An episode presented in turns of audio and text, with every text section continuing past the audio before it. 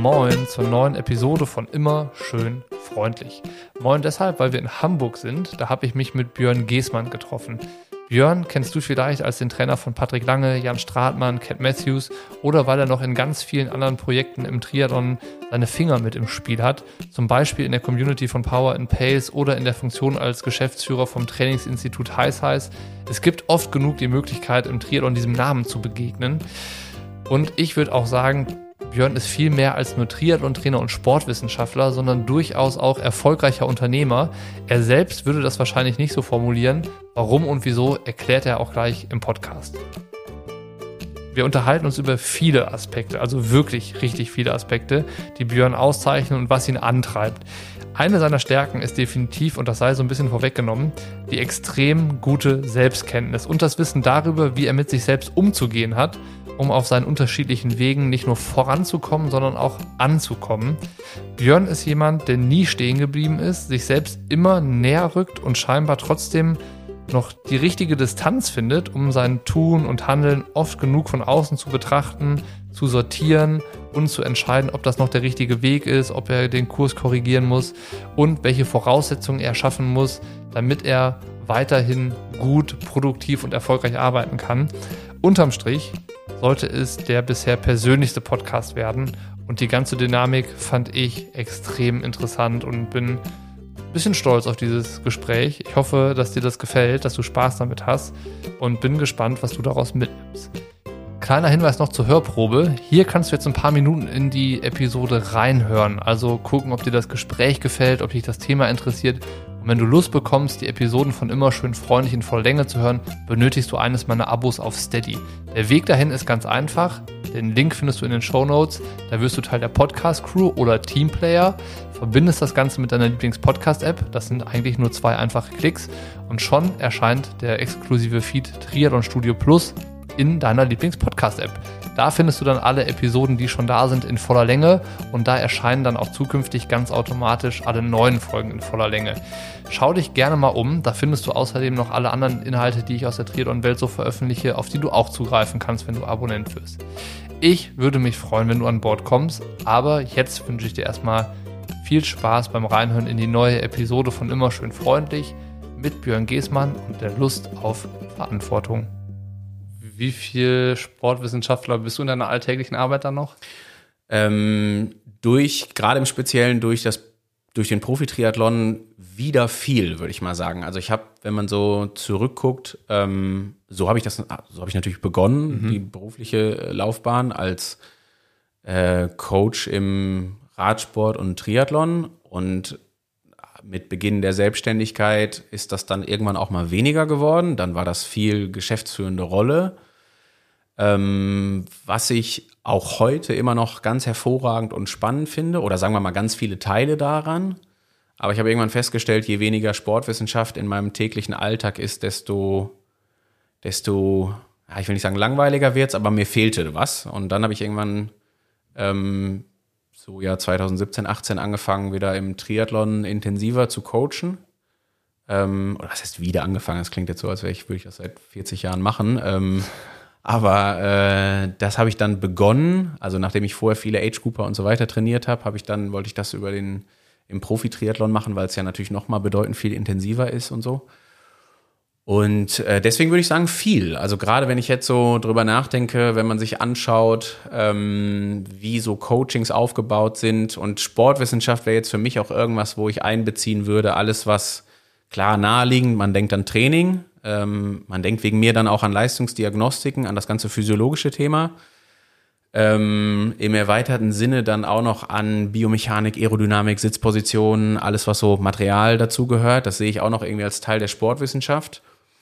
Ähm, und glaube, also heute, äh, im Studium habe ich anders gedacht, heute zähle ich auf jeden Fall das ganze Sportpsychologische auch dazu und das ist halt immens viel. Also das habe ich halt jeden Tag immer noch über Stunden. Das einfach, also jetzt nicht, dass ich irgendwelche ähm, Mental-Coaching-Tools äh, ganz bewusst verwende, aber dadurch, dass du natürlich den intensiven Austausch mit deinen Athleten hast und das natürlich auch jeden Tag über Stunden, ähm, ist das ja irgendwas, was auf jeden Fall, wo ich heute sagen würde, das zählt zu Sport. Also es gibt ja dann so das private Leben und das berufliche Leben. Mhm. Und ich glaube, Ich kenne es, dass du viele Sorgen und äh, so, so Sachen hast, die dich beschäftigen im Beruflichen, die man mit ins Private nimmt. Mhm. Jetzt hat sich bei dir gerade so ein bisschen anders angehört. Du hattest so Sorgen und Gedanken aus dem Privaten, die du mit ins Berufliche genommen hast. Das merkt man dir dann an und so. Mhm. Ich glaube, dass du, also auf jeden Fall. Und ich bin schon, ich gebe mir ganz viel Mühe. Manchmal ist das fast schon ein ja, Zwang, will ich noch nicht sagen, aber durchaus auch Manchmal sehe ich das, glaube ich, auch zu eng, dass ich das versuche zu trennen, also beruflich und privat. Ähm, sehr viel, also wirklich ist mir ganz, ganz wichtig, dass ich da eine saubere Trennung hinkriege, auch so im Alltag und so. Auch jetzt im familiären Alltag gerade. Für dich wichtig oder für die Leute um dich rum wichtig? Nee, für mich wichtig. Also die Leute um mich rum kämen locker damit klar, wenn das weniger so wäre. Also wenn ich, wenn ich mehr vermischen würde. Ähm, aber ich selber, ich frage mich auch, also ich weiß auch nicht warum, aber ich möchte das gerne voneinander trennen. So ein bisschen geht das auch in die Richtung, dass ähm, das natürlich auch ein intensiver Job ist. Das ja per se schon mal kein Job, also oder alle Jobs jetzt, egal ob du das als Geschäftsführer machst oder als Profi-Triathlon-Trainer oder was auch immer was, das ist ja, ähm, ist ja jetzt nicht 9 to 5 und dann legst du um 5 Uhr den Stift hin und sagst so, ab jetzt bin ich hier äh, äh, Papa, Ehemann, Partner, was auch immer was jetzt gerade, sondern es verschwimmt sowieso. Es gibt oft genug die Situation, dass du nach dem Abendessen mit den Kindern die Kiddies ins Bett bringst, um dann nochmal zu telefonieren oder wie auch immer. Und dadurch, dass das eh schon so ist, glaube ich, ist es mir ein Anliegen, dass, ähm, dass das nicht auf anderen Ebenen noch weiter sich strickt. Also man könnte ja Reisetätigkeiten verbinden, man kann, weiß ich nicht, also gibt es ja zuhauf Möglichkeiten und da war mir immer schon viel dran gelegen, dass ähm, das zu trennen. Ich glaube persönlich auch, weil ich kann auch nur eine Sache gleichzeitig vernünftig machen. Also ich bin ganz unangenehm, glaube ich, wenn ich ähm, nicht den Fokus auf eine Sache legen kann. Also das ist mir wichtig. Ich kann nicht so richtig gut switchen, gerade wenn es wichtig ist. Also eine Wettkampfreise, da, ist, da muss klar sein, durchaus den Fehler auch gemacht in der Vergangenheit, vielleicht ein, zwei Mal, dass man dann irgendwie überlegt hat, wie kann man das mit irgendwas verbinden oder so, oder wie kriegt man da noch was anders unter den Hut. Festgestellt, nicht gut gemacht. Ähm, und das, also funktioniert ja gerade im Profibereich nicht. Da muss alles gut funktionieren. Also so sich auf Anspruch. eine Sache konzentrieren Voll. und die richtig machen dann. Und da könnte ich ja niemals, also ne, wenn ich jetzt eine Woche Wettkampfvorbereitung von einem Ironman auf Hawaii nehme, dann, dann kann ich mich nicht nebenher um Kinder und Familie und so weiter kümmern. Klappt nicht. Also würde ich auch gar nicht wollen, weil ich wüsste, ich würde beides nicht richtig machen irgendwie und dann besser lassen, als dass man es überhaupt erst versucht. Also da bin ich mir sicher, dass ich das niemals hinkriegen würde. Alleine ja. schon emotional nicht, ehrlich gesagt. Ne? Dann ist der Fokus auf ein Rennen, dann ist das alles jetzt gerade, was zählt für diese eine Woche. Und äh, ja, nicht vorzustellen, da hätte irgendwer dann privat ein Problem oder wie auch immer, bräuchte Aufmerksamkeit und ich könnte die nicht geben, das wäre nicht gut. Ja, ich meine sogar, du gibst dir unheimlich gerne viel Mühe, fast schon so zwanghaft. Ich glaube, zwanghaft ist zu krass formuliert. Aber ja, auch nicht immer, glaube ich. Also es ist nicht immer zu krass formuliert, ne? Sondern das ist schon, das ist schon sehr intensiv. Kannst du mal beschreiben? Hier endet die Hörprobe fast. Björn meldet sich gleich nochmal mit einem Schlussplädoyer zu Wort und auch zukünftig gehen die Hörproben nicht mit einem Statement von mir zu Ende, sondern mit wichtigen Worten der Gäste. Kurze Erklärung.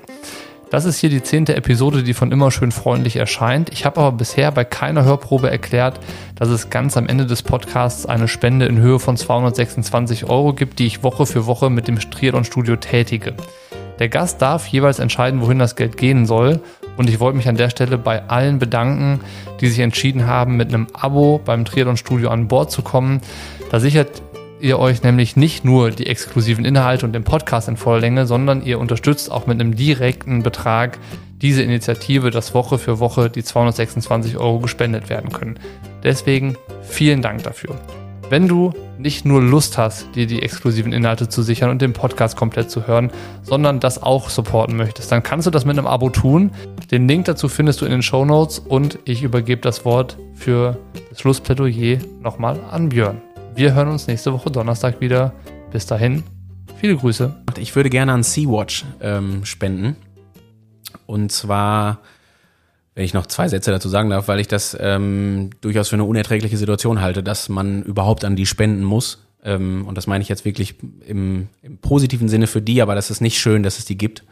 Ähm, und das ist jetzt verquer, aber die Leute wissen, was ich meine, weil es darf nicht passieren, dass Menschen im Mittelmeer ertrinken. Und äh, es darf nicht passieren, dass Leute, die aus Kriegsgebieten und so weiter flüchten, in irgendeiner Form ihr Leben dann nochmal riskieren müssen, um an einen irgendwie sicheren Ort zu kommen. Und dass es dafür Organisationen oder NGOs und was auch immer was braucht, ähm, damit die, das muss man sich mal überlegen, die Anzahl auch der toten Kinder, äh, nicht zuletzt, äh, sinkt, ist und nur sinkt, nicht auf Null geht, sondern sie sinkt nur, äh, ist eine Sache, die auf gar keinen Fall passieren darf. Wir sollten uns schämen.